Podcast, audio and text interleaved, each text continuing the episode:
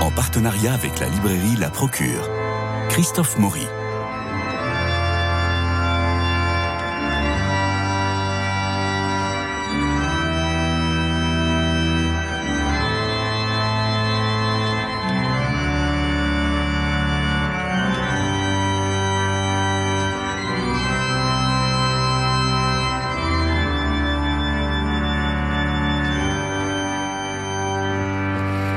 Religieuse dominicaine de la présentation, docteur en philosophie pratique et médecin, Anne Lécu exerce la médecine en maison d'arrêt depuis 25 ans. Elle est membre de la cellule de lutte contre les dérives sectaires dans l'Église catholique et on va en parler. Et parmi les ouvrages de spiritualité que vous avez écrits, vous êtes venu ici même pour parler de votre livre afin que vous donniez du fruit. Livre qui m'avait marqué, Anne Lécu, parce que vous savez que maintenant je regarde plus les arbres de la même façon. Hein. Écoutez, j'en suis bien, bien heureuse. Et, surtout en ce moment, avec le printemps, une journée comme, ce, comme aujourd'hui, ce matin, les arbres étaient tous très très beaux. Et je pensais à vous en me disant Ah ben voilà, ils se sont mis sur leur 31 pour vous accueillir. C'est un très beau livre. On, a, on, vous avait reçu pour ce livre-là. Oui. on a bien fait. Et alors là, vous arrivez avec une bombe. Il y avait une urgence pour que vous en parliez ici même. Nous allons parler de l'énéagramme. Alors l'énéagramme, c'est plus qu'à la mode. Les RH euh, se, l'ont approprié. Maintenant, des, recrutements se font grâce à l'énéagramme. La vie de couple se fait grâce à l'énéagramme. On, repère tout euh, euh, ce qui... On peut peut-être même Imaginez qu'on pourrait préparer son mariage uniquement grâce à l'énéagramme, éviter euh, de tomber sur un 4 quand on est un 2, j'en sais rien. On va y revenir dans les retraites spirituelles. Et puis, il y a même des paroles de guérison, attention, qui euh, s'appuient sur l'énéagramme. Et là, on va toucher euh, aux charismatiques et aux béatitudes, et naturellement aux frères Ephraim qui utilisait l'énéagramme pour euh, euh, et d'ailleurs son épouse qui continue euh, aux États-Unis à suivre les, les, réseaux un peu occultes de des béatitudes pour continuer à faire des conférences et à travailler sur l'énéagramme. Alors l'énéagramme, votre livre c'est c'est ni catho ni cachère, mais vous êtes cache, ni catho ni cachère. pourquoi cette bombe? Comment ça se passe reprenons tout à zéro, si vous voulez bien. Oui, je crois qu'il faut expliquer, effectivement. Je crois ce qu'est ce qu l'énagramme. parce qu'il y a un certain nombre de, gens, peut-être, qui ne connaissent le mot, mais pas forcément la réalité. Je crois qu'il faut partir de qu'est-ce que l'énagramme. Ensuite, on verra l'historique de l'énagramme, parce que c'est un peu obscur. On, part, on va partir en Russie. Puis ensuite, on va voir comment ça se développe. Et moi, je vais vous, vous entendre pour qu'on puisse quitter le gros. Alors c'est compliqué parce qu'en fait l'énéagramme se présente comme un dispositif tout à fait inoffensif c'est un cercle mmh. avec neuf points tracés dessus, un peu comme une pendule. Hein, avec donc et chaque point correspond à un type de caractère. Donc en fait, ce dispositif euh, est relié par des flèches. Il y a un triangle au milieu du cercle, etc.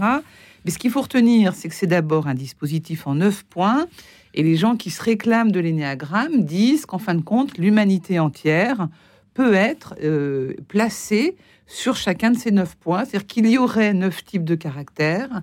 Ce serait très intéressant de découvrir son propre caractère, son propre type en fait.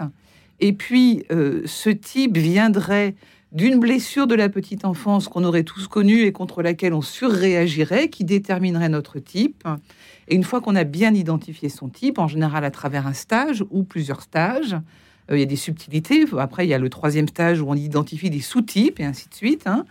Et à partir de ça, l'énéagramme nous propose de mieux interagir avec les autres. Parce qu'une fois qu'on connaît son type, soi-disant, on se connaît mieux et donc on peut mieux, euh, on peut mieux mm. agir dans la société. Mais l'astrologie fonctionne exactement comme ça. Alors, euh, je ne sais pas, je n'ai pas travaillé l'astrologie. Là, je travaille le l'énéagramme. Alors, c'est des gens très sérieux, pour une bonne part, des gens euh, pas du tout, pas du tout méchants. Enfin, c'est des gens bienveillants qui, et qui sont eux-mêmes convaincus de ça. Hein.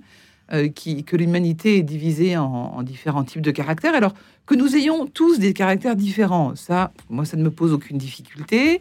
Ce qui devient un peu compliqué, c'est que c'est vraiment un carcan où finalement on doit, quand on est par exemple, je vais prendre un exemple de la revue Christus, je fais partie du comité de rédaction, donc j'en parle parfaitement librement, euh, qui a fait un article sur la colère, qui est un article sur le pape François, il y a quelques années, il y a 4-5 ans, je sais plus, peut-être 3 ans, euh, qui serait de type 8, parce qu'il surréagirait à une vexation dans l'enfance, dans sa famille, je sais plus quoi.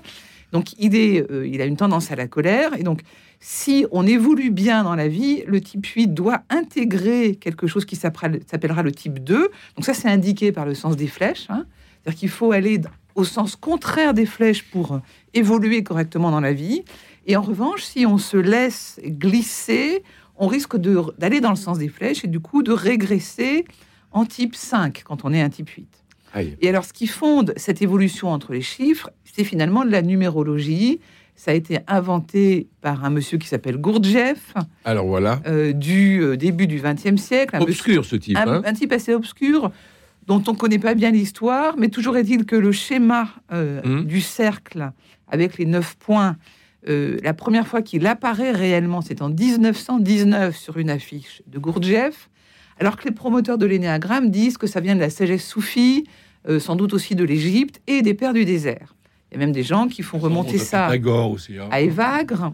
Oui, à Évagre aussi. Oui, Évagre est mis beaucoup à contribution. moi, je suis allé voir les textes d'Évagre, qui effectivement, dans un texte qui d'ailleurs n'est jamais cité, on se trompe de référence, euh, montre bien qu'il y a des cercles et des triangles, mais il dit aussi qu'il y a des carrés, des octogones. Donc bon, euh, voilà.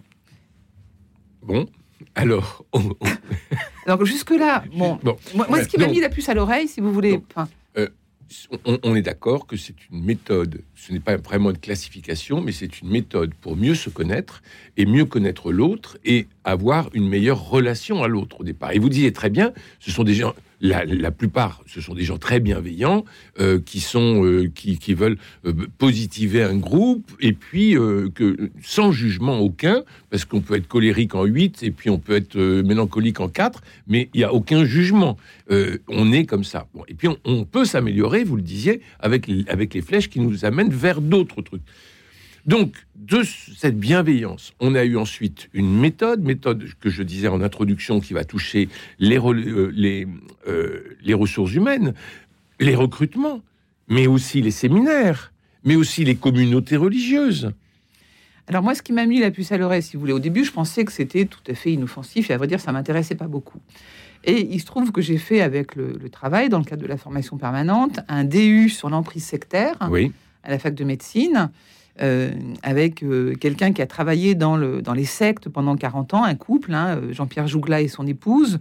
Lui, il est avoué de formation. Il a été à l'UNADFI, à toutes les associations anti-sectes. C'est pas, c'est pas du tout un, chrétien. Ces gens-là, ce couple a passé leur vie à défendre des gens de victimes de sectes. Ils ont analysé le phénomène. Enfin, ils sont très, très au point là-dessus, au point de former un certain nombre de générations de gens dans leur DU. Et ils invitaient beaucoup de, euh, de personnes qui ont été victimes dans, dans, ce DU. Et puis moi, comme religieuse, à un moment donné, j'allais un peu en dilettante au début et je me suis dit que ce serait intéressant que je fasse véritablement un travail sur les dérives dans l'Église catholique à partir de mon métier de médecin. Et du coup, j'ai un peu travaillé les dérives psychospirituelles et notamment deux phénomènes, l'énéagramme que j'ai découvert et l'agapathérapie. Parce que dans l'énéagramme, si c'est à partir d'une blessure que vous déterminez votre type, on peut assez vite avoir une sorte de raccourci entre la blessure et la faute. Et l'évolution, comment dire, euh, une sorte d'amélioration de la vie et une évolution spirituelle. Et certains font ce raccourci, en fait, avec un chemin spirituel greffé sur l'énéagramme. Le livre de Pascalide, Les neuf portes de l'âme, qui est ancien maintenant, hein, euh, parle bien de quelque chose autour des péchés capitaux. En fait, le mhm. sous-titre, c'est autour des péchés capitaux. Donc, il y a un risque de euh, confusion psychospirituelle dans ces textes. Donc ça, c'est la première marche, enfin, c'est le, mhm. premier intérêt. Deuxième intérêt, donc j'étais assez effaré de voir qu'arrivait en fraude dans la revue Christus un article sur l'énéagramme du pape François alors que nous n'en avions pas parlé. Une des sœurs de ma communauté a fait une formation à l'énéagramme à l'Institut catholique de Paris dans le cadre d'un DU de pastoral catéchétique. J'ai trouvé étrange que ce soit proposé dans le cadre de ce DU. Donc ça, c'était un peu des alertes. Et puis la Mivilude est venue me chercher. C'est-à-dire que quelqu'un de la Mivilude, hein, l'organisme gouvernemental de lutte contre les dérives sectaires, est venu, avait lu mon DU parce qu'ils étaient, euh, mon mémoire DU, ils connaissaient très bien les organisateurs du DU, et m'ont dit Vous avez travaillé sur les néagrammes, ce serait intéressant que vous rencontriez des chefs d'entreprise, notamment d'une certaine région du sud de la France, où le catalogue proposé alors pas du tout des chrétiens pour le coup, Mhm. hein, mais dans la, dans la vie professionnelle, le catalogue de formation permanente est pour 80% lié à l'énéagramme, et ça nous pose question. Donc j'ai rencontré effectivement une dame, chef d'entreprise, qui avait fait un premier stage énéagramme et qui s'était dit, mais qu'est-ce que c'est que ce dispositif? Pourquoi on insiste à ce point sur les blessures de l'enfance? De quelle anthropologie il s'agit? Mhm. Voilà. Et donc, la- les gens de la Mivilude m'avaient dit, mais écrit, publiez votre texte. Donc, du coup, j'ai un peu hésité. Et puis, j'ai fait relire beaucoup hein, euh, à des théologiens, à un jésuite, à un dominicain, euh, euh, à des professionnels de- du milieu sec- anti-secte. Et donc, j'ai décidé de publier, sachant très bien que c'était un sujet clivant. Et c'est compliqué parce que quand vous dites à des gens convaincus que l'énéagramme leur a fait du bien, que peut-être c'est pas si simple, le, premier argument, c'est tu n'es pas légitime pour en parler parce que tu n'as pas fait de stage. Et ça, pour moi, ça m'alerte. Oui, ça c'est déjà un signe toujours. hein, y a- tu, tu peux pas, peux pas en parler parce que tu n'es pas dans le, pas dans le coup. Et donc, euh, euh, oui, ça c'est vraiment un signe inquiétant. Mais c'est vrai que c'est assez fascinant les néagrammes parce qu'on est tous, je crois, on a tous envie un peu de caractérologie. Moi, je me souviens, enfin, à chaque fois qu'on voit un, schéma qui vous, qui vous permet de vous situer, parce qu'on on sait, on sait bien qu'on a des réactions un peu euh, de, même type tout le temps. Et y compris d'ailleurs, comme vous le disiez, du point de vue même spirituel, parce que d'une certaine façon, on tom- retombe toujours un peu dans les mêmes travers. Et donc, on, a, on est intéressé à savoir comment on fonctionne. Donc, ça intéresse. Et puis après, c'est vrai, on a une, une espèce de logique incroyable euh, qui, est, qui est assez fascinant. Et moi, je trouve intéressant dans votre livre que vous, commenciez par faire euh, comme, l'origine un peu de l'énéagramme et que vous allez chercher justement ce fameux Gurdjieff dont on dont on parle pas, hein, qui est un peu même occulté, non? Tout à fait, oui. Mais lui-même, euh, c'est un odieux personnage hein, qui explique. Il y a des textes de ses disciples qui racontent comment il fonctionnait. Il disait à ses disciples Vous êtes des rats pour mon laboratoire. Et lui considère, et je trouve on retrouve ça dans le développement personnel au sens large, considère que les êtres humains sont des machines, qu'ils fonctionnent donc d'une certaine manière et qu'il faut les pousser à fonctionner différemment comme des machines. Mais, mais nous ne sommes pas des machines, justement. Et c'est ça qui est difficile. De la part de Gurdjieff, c'était c'était une envie de d'emprise, de pouvoir. Ah bah oui, Oui. il le dit. Enfin, Mm. Il le dit très nettement, il le dit dans différents passages. Alors, j'ai essayé de retrouver. hein, euh, Alors- ce serait long de les lire, mais il y, a, il, y a, beau- il y a beaucoup de gens qui se réfèrent à Ouspensky, hein, son, le, le- le fragment d'un enseignement inconnu. euh, fait.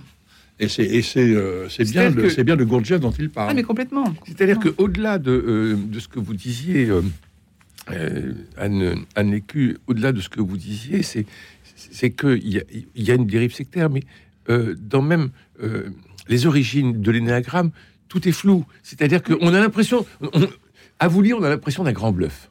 Mais c'est Euh, un grand bluff. Vous dites, euh, euh, on va sur les traces de la mystérieuse école soufie Sarmouni, inconnue des historiens. Mais oui. Bon, et alors, on s'est dit, mais, mais finalement, c'est un grand bluff, mais, mais c'est- une bombe, votre livre, vous êtes d'accord? Je ne sais pas si c'est une bombe, parce que pour que ce soit une bombe, faudrait arriver à convaincre ceux qui sont déjà convaincus. Euh, Ben, on va le ça, je pense- ça, je- ça, je pense que c'est difficile. Alors, moi, mon objectif, vraiment, euh, encore une fois, c'est vraiment d'alerter euh, ceux qui en ont entendu parler, qui pourraient éventuellement être séduits par un stage énéagramme, en leur disant c'est vraiment pas la peine d'aller claquer 300 euros sur un week-end. Mm. Enfin, vraiment, euh, allez pas. Si vous êtes fatigué et que vous avez besoin de mieux vous connaître, allez avec des gens que vous aimez au bord de la mer pour le même prix pour un week-end et ça ira aussi bien. Enfin, parlez-vous des choses qui sont qui vous sont chères, avec des amis qui vous tiennent à cœur et honnêtement, euh, moi je pense que ça fait le même effet, quoi. Alors. Euh, Je veux pas apparaître euh, comme une espèce de terroriste euh, anti-développement personnel, mais, mais quand même, à un moment donné, pourquoi est-ce que les chrétiens ont besoin, à un moment donné, de se dire c'est très important que je me connaisse moi-même C'est marqué où dans l'évangile Connais-toi toi-même? C'est marqué où? Enfin, quelle est cette fascination pour mon propre nombril? Je, trouve que c'est inquiétant, cette tendance-là. C'est aussi une façon de se rapprocher des autres, de bien se connaître. Alors, je crois que c'est ça, c'est le prétexte, ça, c'est l'accroche. D'accord. L'accroche de séduction. Mais si vous voulez, moi, depuis la publication de ce livre, j'ai reçu des témoignages, c'est tout à fait intéressant. Je peux vous en lire Oui, oui, allez-y. l'un ou l'autre. Hein. Parce que Euh, j'imagine qu'il doit y avoir pas mal de gens blessés. Mais il y a des- il y, a des gens, en tout cas, pour qui c'est compliqué. Il y a une dame qui nous dit, euh, qui, enfin, qui m'écrit, j'ai failli remettre mon couple de l'époque en péril, tellement déstabilisé euh, parce que parce que j'avais découvert dans les types de l'énéagramme. Le but était bien sûr de mieux comprendre le fonctionnement des autres. Alors, il y a une sorte d'ambivalence parce que les Mm. enfin, comment dire, le principe éthique numéro un de l'énéagramme, c'est surtout on ne type pas les autres. Mm. Et qu'est-ce que font les gens qui font l'énéagramme? Ils n'arrêtent pas de se passer la journée à se dire, lui, font. il doit être. Moi, on m'a raconté un, un témoignage d'un monsieur qui a été au contact d'étudiants, je vous dirai pas ni où ni comment, qui voyait des gens dans, la, dans le couloir en disant Toi, tu es type 2, toi, tu es type Oui, 9, oui. toi, tu es type 6. J'en connais. Voilà. Euh, J'ai une dame qui m'écrit, qui a subi l'énéagramme aux béatitudes, et elle écrit Un ami allemand, prêtre des béatitudes, aujourd'hui en rupture avec le groupe, nous a témoigné comment la théorie de l'énéagramme étendue dans la communauté, tous les séminaristes en 2005 devaient faire de l'énéagramme. Tous. Eh bien, euh, comment étendu à la communauté, ça avait été le verre dans le fruit. La caractérisation des communautaires en fonction de leur appartenance supposée à tel ou tel type de l'énéagramme avait eu une incidence systémique sur l'atteinte à la fraternité dans la communauté. Voilà. Mm. Il y a des gens en entreprise qui disent Moi, j'étais placardisé parce que comme j'étais type 8, on a dit Oh là là, celui-là a un goût pour le pouvoir, surtout, faut pas lui donner de poste à responsabilité. Ouais. Euh, moi, votre livre m'a- un peu aussi pris un peu à revers parce que j'ai des amis euh, qui sont des gens vraiment très, très bien, très Oui. respectables et que j'aime beaucoup et qui sont très lancés dans, dans l'énéagramme et qui font des, des stages. Et euh, je soupçonnais pas du tout, enfin, je soupçonne pas ces gens-là que je connais sûr. bien. Je sais bien qu'ils n'ont pas de mauvaises intentions, c'est clair et net. Et donc, en fait, euh, voilà, tout- toute la question, c'est de savoir si, effectivement, eux prétendent que ça peut aider quelqu'un à, à mieux fonctionner dans la vie, mieux fonctionner avec les autres.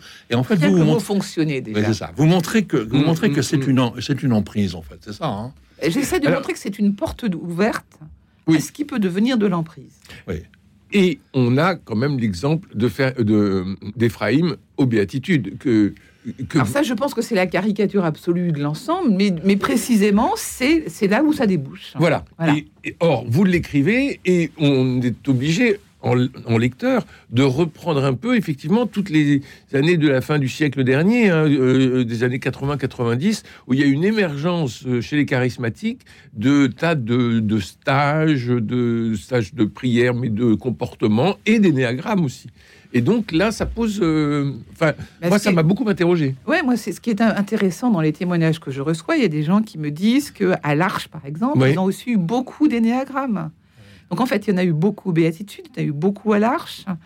Euh, alors c'est pas un marqueur de dérive, mais on dit que ça va dans le même paquet que le reste. En fait. Mhm. Donc Mais ça si aussi, c'est un drapeau rouge.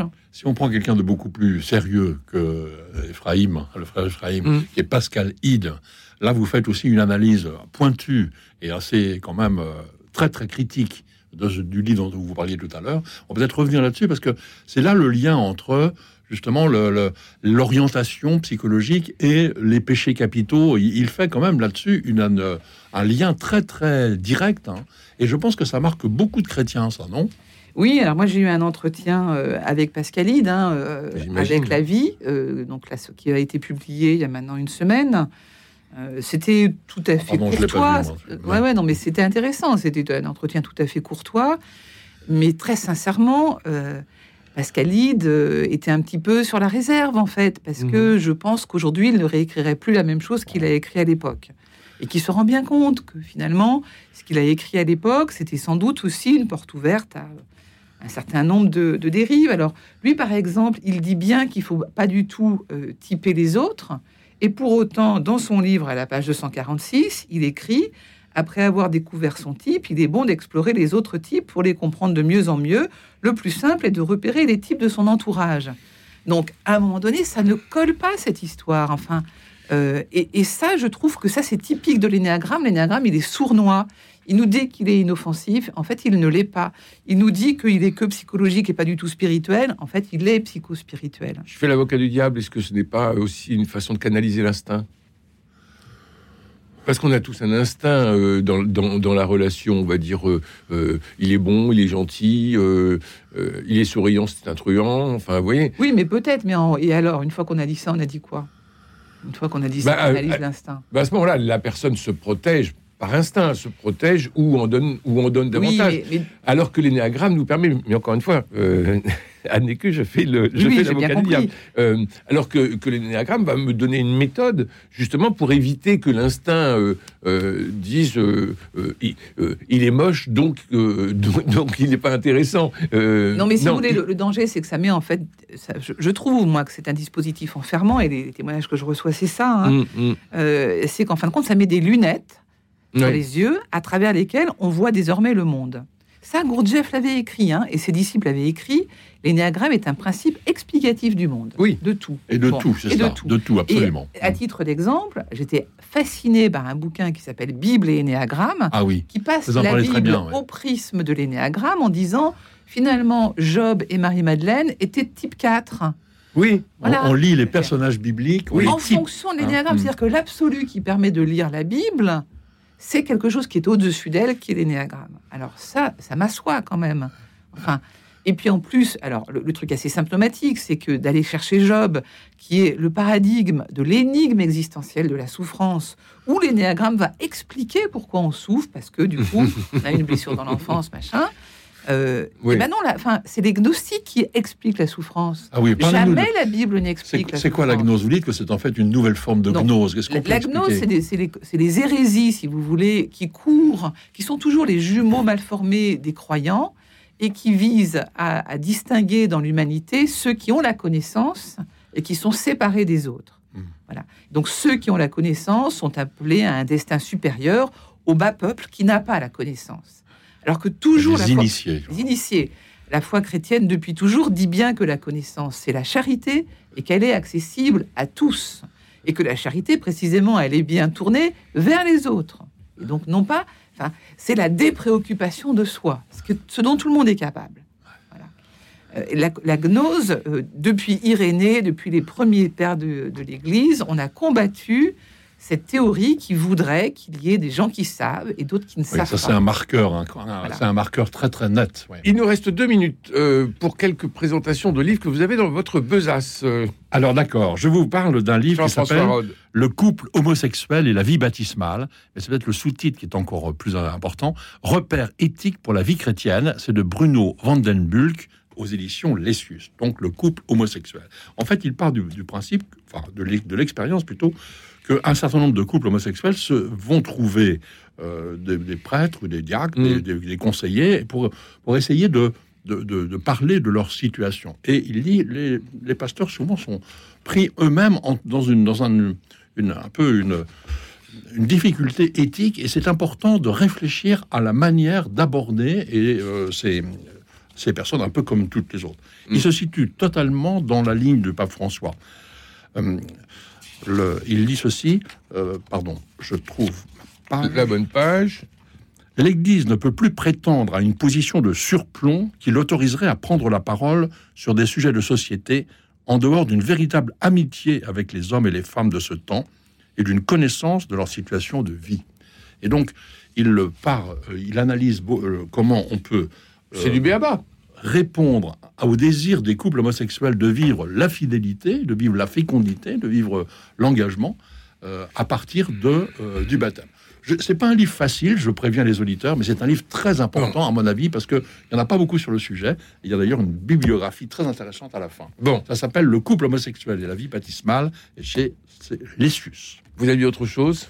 J'ai un Lire- Dire Saint-Marc, qui est beaucoup plus abordable sûrement, et qui est un très beau petit livre, qui est une lecture de l'Évangile, à la fois par le texte et par les peintures. Il y a, c'est une euh, Thérèse Gabriel qui fait, hein, qui est un peintre, qui propose en fait euh, sur, sur les textes majeurs de Saint-Marc, il y a un commentaire euh, textuel et il y a aussi une, une peinture. C'est très beau. C'est, je trouve ça très inspirant. Ça s'appelle bah. Dire Saint-Marc d'un texte à l'autre pour penser, pour prier pour désirer. Et c'est chez Lumen Vitae. Ah ben, il faut faire une exposition, j'espère. Euh, Anne Lécu, l'énéagramme n'est ni catho ni cachère. Non, merci. Euh, pourquoi ni cachère? Pour faire joli dans le titre, on aurait dû mettre aussi ni halal parce que sur les réseaux sociaux, il y a aussi, Oui. il y a, il y a aussi l'énéagramme soufi Oui. contre lequel il faut sans doute écrire la même chose. Bon, donc ni catho, ni cachère, ni halal. Mais en fait, euh, l'énéagramme n'a rien à voir avec le religieux et le spirituel. C'est ce que vous nous dites. Tout à fait. Donc on ne l'utilisera plus euh, dans les confessionnaux ni dans les retraites. Mais il faudrait peut-être une confrontation avec notre amie Valérie, qui euh, est une, euh, une experte en, en, en énéagramme et qui organise des stages. Euh, on trouve ça sur, sur Internet et qui est venue d'ailleurs en parler plusieurs fois ici à cette antenne. Donc on a une vraie question qui se pose. En tout cas, Anne Lécus, c'est encore, euh, encore un livre qui se lit avec, euh, avec passion. L'énéagramme n'est ni cateau ni cachère. Non, merci aux éditions du Cerf. Et puis je rappelle, euh, afin que vous donniez du fruit, ce livre qui nous avait marqué et pour lequel vous étiez venu. Donc n'hésitez pas à nous rappeler quand vous sortez votre prochain livre. Vous êtes sur quel sujet? Sur aucun sujet pour l'instant. Bon, donc repos un peu. Repos. Bon, alors bonne journée Anne. Merci à vous. Bonne tous. journée Jean-François. Merci. Euh, Merci Christophe. Merci. Il me reste à, à remercier pour la réalisation euh, Paul Monconduit pour les, pour les génériques. euh, Jean, François Dieudonné pour l'organisation des studios. Je vais y arriver. Louis-Marie Picard et Camille Meyer pour la retransmission sur les réseaux sociaux. Demain, nous retrouvons euh, Nadir Amaoui pour parler théâtre et pour parler peut-être euh, des Molières qui ont eu lieu cette semaine et qui, naturellement, font beaucoup parler sur les réseaux sociaux. Bonne journée.